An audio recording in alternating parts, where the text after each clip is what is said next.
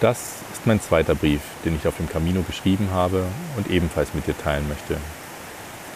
Und nur als Information für dich, dieses Geräusch im Hintergrund ist ein Bach, der hier im Hintergrund stark, ähm, stark entlang fließt und deswegen einen gewissen Geräuschpegel hat. Ich hoffe aber, dass es eher angenehm für dich ist, dass ich hier in der Natur bin. Der zweite Brief hat den Titel Auf dem Camino zu Hause.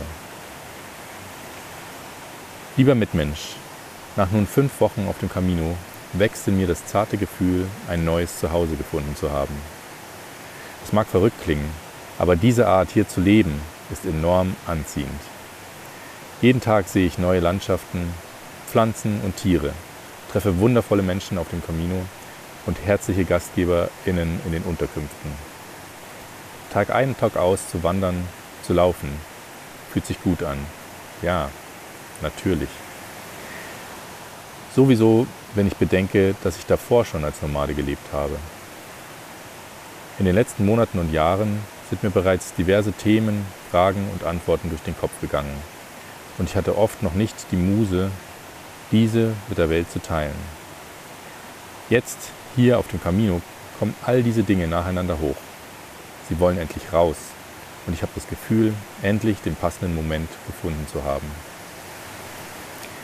Dieser Weg hier wirkt auf mich wie eine Art Klappentext eines Buches über mein Leben. Allerdings mit starkem Fokus und einigen Details. Zugleich, zugleich habe ich das immer stärker werdende Gefühl, überdurchschnittlich schnell zu wachsen, mich zu entwickeln und Dinge, die ich teils bisher nur im Kopf realisiert habe, nun auch endlich in der Praxis, im täglichen Leben umzusetzen. Zurück zu meinem Titel kommend, auf dem Camino zu Hause, möchte ich mich und dich gerne fragen. Was macht denn mein Zuhause für mich persönlich aus? Ist es der Ort? Die Ausstattung? Sind es die Menschen? Ist es einfach nur ein Gefühl? Was könnte es sonst sein? Kann ich eventuell mehrere Zuhauses haben? Möchte ich ein Zuhause schaffen und dort herum meine Tätigkeit kreieren bzw. finden?